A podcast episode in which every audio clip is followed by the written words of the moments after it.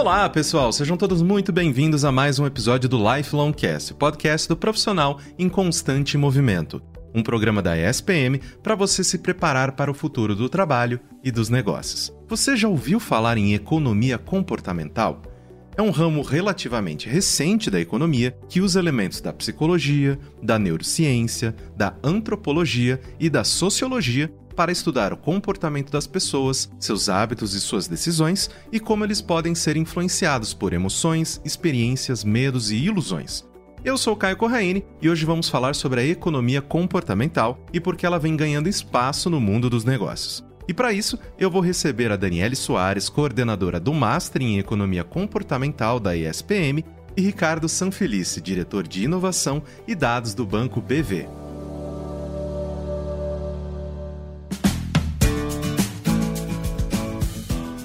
Nesse primeiro bloco eu converso com Daniele Soares, coordenadora do Master em Economia Comportamental da ESPM. Daniele, seja muito bem-vindo ao Lifelong Cast. Muito obrigada por ter aceitado o nosso convite. Caio, muito obrigada pelo convite. É sempre um prazer falar de economia comportamental.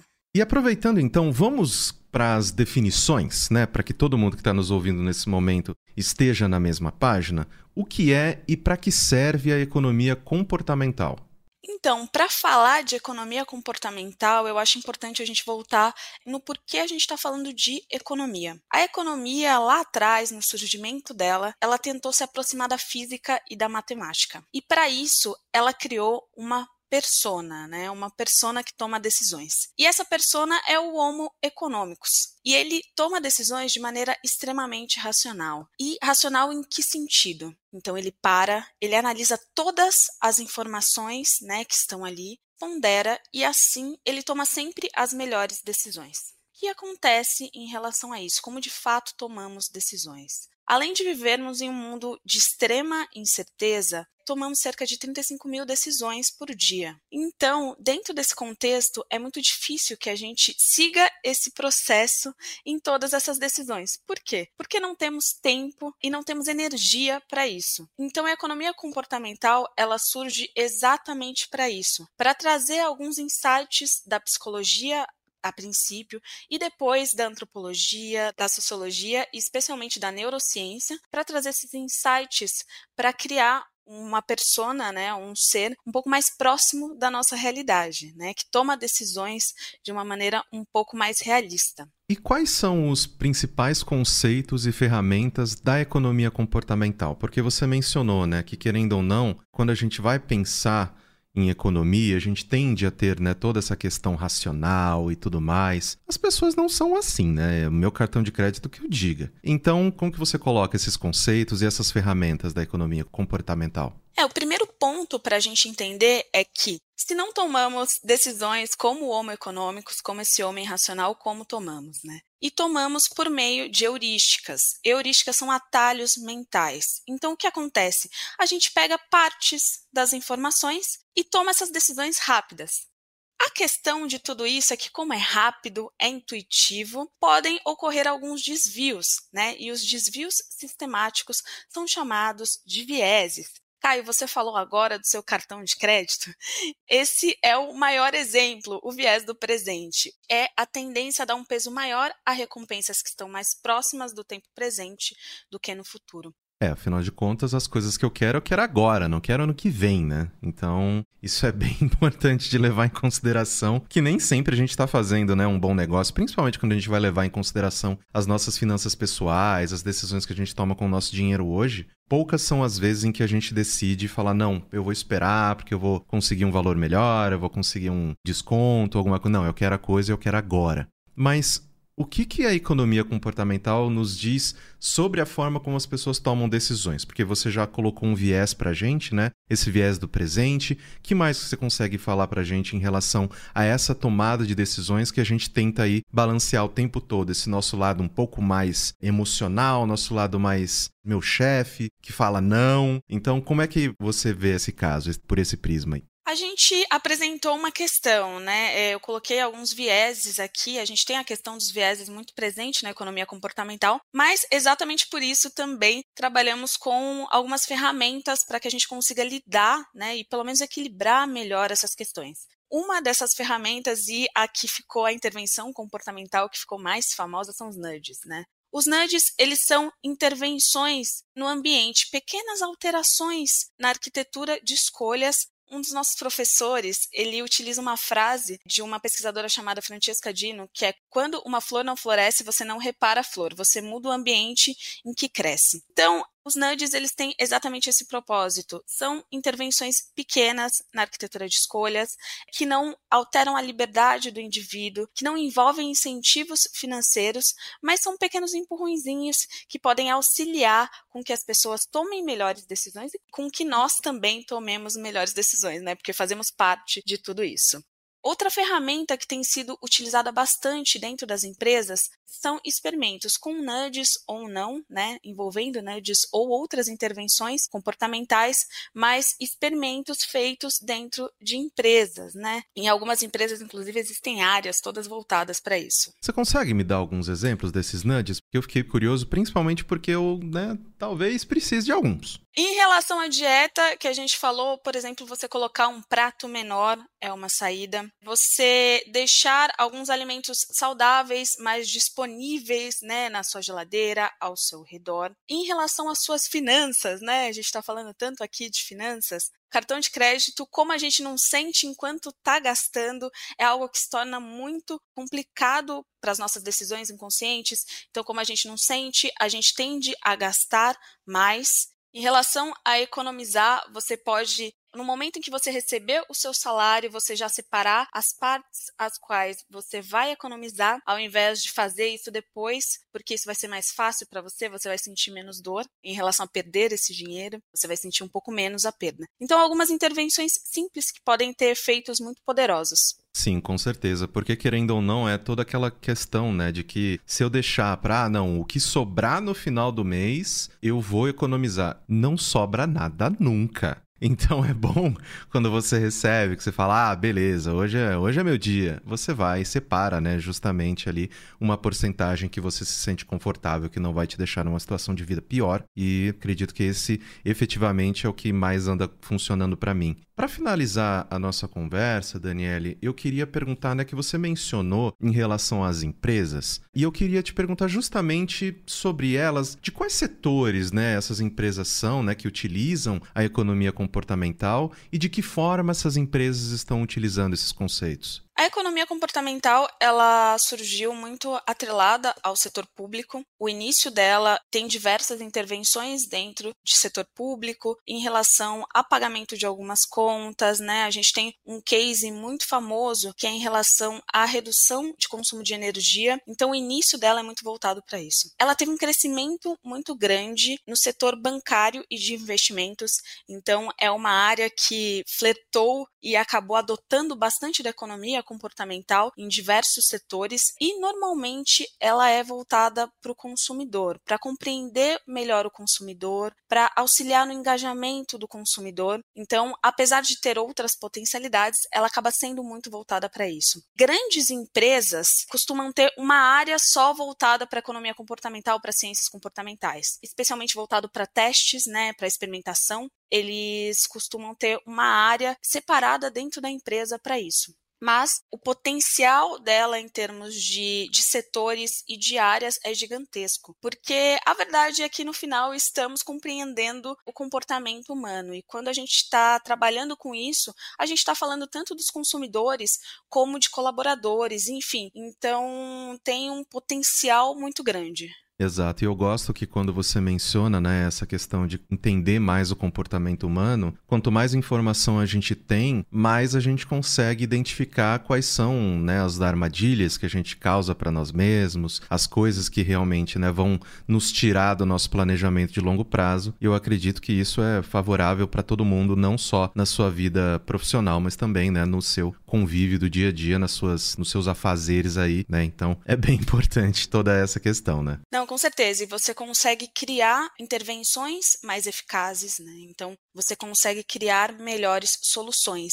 E isso acaba sendo muito importante, né? Não só na vida pessoal como na profissional. Exatamente. Daniele, muitíssimo obrigado pela sua participação. Obrigado mesmo por ter oferecido tanto o seu tempo quanto o seu conhecimento para os nossos ouvintes. Eu espero que a gente tenha novas oportunidades de conversar aqui no Lifelong Cast. Muito obrigado por ter aceitado o convite. Mais uma vez, eu que agradeço, Caio. E se alguém quiser conversar um pouquinho mais sobre economia comportamental também, eu estou à disposição. O Lifelong Cast volta já.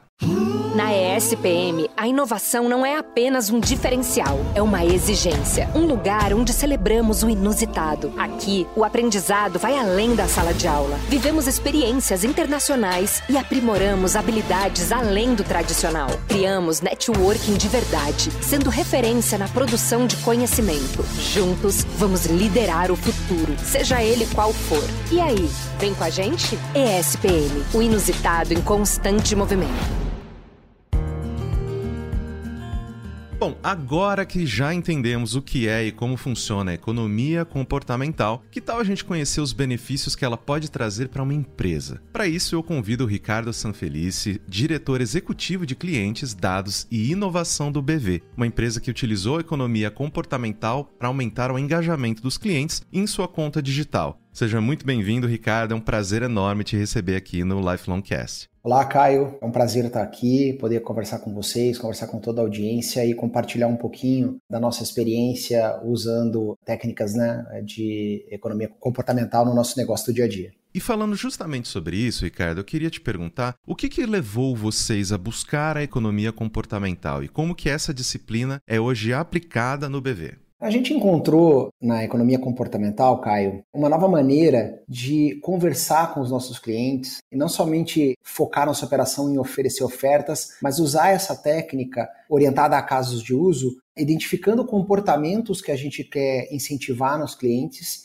e aplicar a técnica para conseguir moldar esse comportamento. Né? Então, falando sobre um caso prático no qual nós utilizamos isso. Por exemplo, nós lançamos uma feature dentro do nosso aplicativo para que os clientes aderissem ao débito automático. Né? Débito automático é uma funcionalidade que tem no nosso aplicativo, especificamente ali para uma conta, para um cartão de crédito, alguma coisa nessa linha. E por ser uma feature nova, né, por ser uma funcionalidade nova, ela tinha uma adesão né, nos nossos canais digitais, no nosso aplicativo, um pouco abaixo dos níveis que nós esperávamos.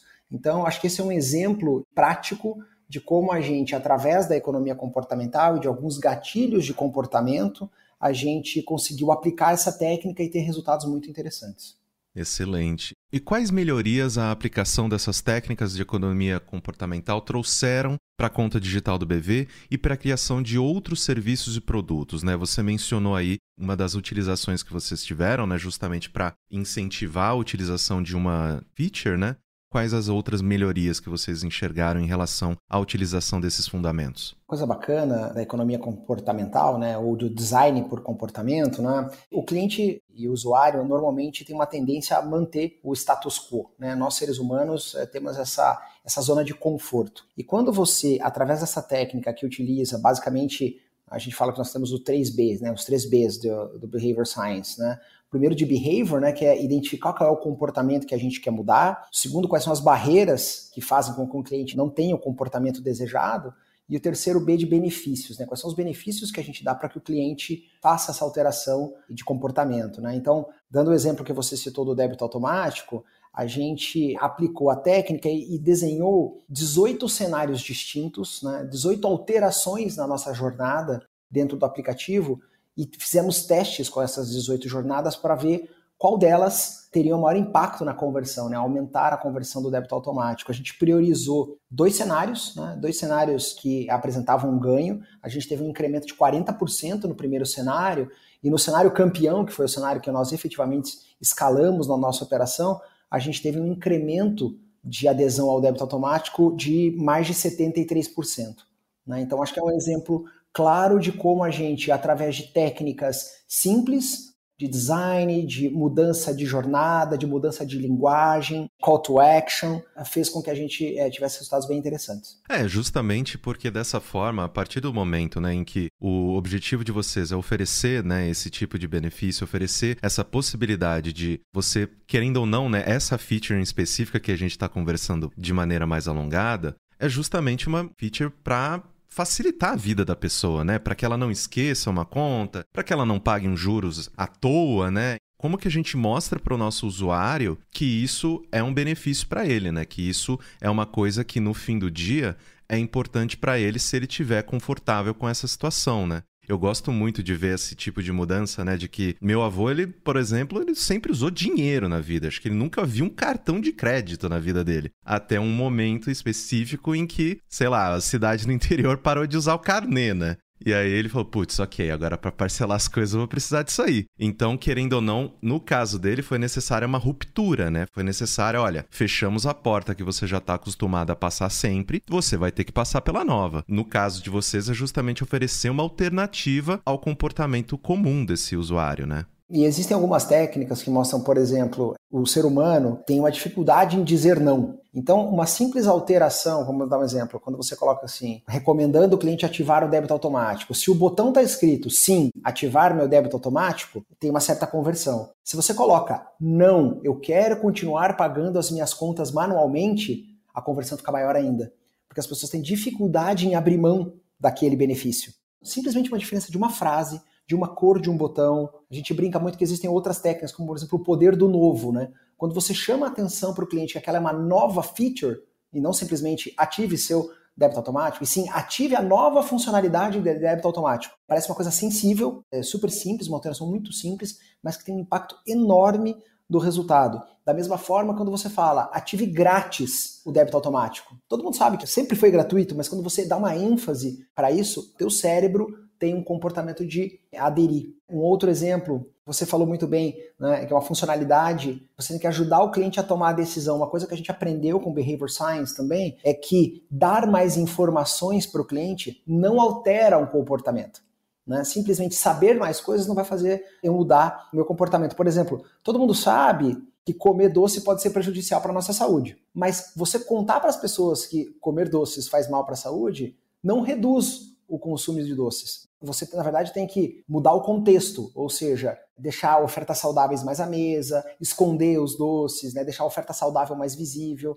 Então, o mais bacana dessa técnica é que ela simplesmente trabalha em alguns gatilhos que fazem com que o cliente tenha um comportamento diferente. Excelente. Quais outros insights vocês obtiveram com essa observação do comportamento dos consumidores? Eu adorei que você trouxe assim vários exemplos, né? Essa questão do botão, só a palavra não ter todo esse peso, para mim é muito interessante, né? Justamente de, olha, como que esse tipo de pequeno detalhe pode fazer toda a diferença numa porcentagem de aceitação de uma nova feature, de conversão de novos clientes. Quais outros insights que vocês perceberam durante esse período que vocês estão aí fazendo esses estudos? Resumidamente, acho que assim, essa questão de dar mais informação não altera o comportamento. O segundo ponto é que para alterar o comportamento, você precisa alterar o ambiente, o contexto aonde esse processo decisório está acontecendo. E o terceiro ponto é que você tem que quebrar as barreiras e dar incentivos, né? mostrar benefício claro e tangível para que a pessoa siga uma jornada numa certa direção. Né? Acho que isso é, é fundamental. E um último que eu acho muito interessante é o que nós chamamos de prova social. Querendo ou não, o ser humano tem uma característica, uma tendência a seguir a multidão, a ter um efeito manada. Por exemplo, de uma alteração simples, muitas vezes você mostra para os clientes dizendo o seguinte: no próprio botão de aceitar o débito automático, você pode colocar uma frase assim: 90% dos clientes usam débito automático. A pessoa olha e fala: Poxa, por que eu não? Então ela vai lá e, e clica é uma ciência, né? Behavior Science, a ciência do comportamento é enorme, é um campo muito rico a ser explorado. Eu acho que esses foram alguns insights interessantes para que as pessoas possam começar a estudar isso. Fantástico. Ricardo, muitíssimo obrigado de oferecer tanto o seu tempo quanto o seu conhecimento para gente. Eu acredito que você colocou muitas minhoquinhas na cabeça de muitos dos nossos ouvintes nesse momento, justamente para correr atrás de mais conhecimento em relação à economia comportamental, behavior science e todas essas coisas, para né, catapultar aí a base de ferramentas que cada um desses profissionais que estão nos ouvindo nesse momento tem na sua jornada profissional, né? Então, muito obrigado mesmo pela gentileza. Imagina, é um prazer, é um prazer poder falar com vocês aqui e, como você falou, colocar essa sementinha na cabeça de todo mundo que está ouvindo para explorar mais esse tema.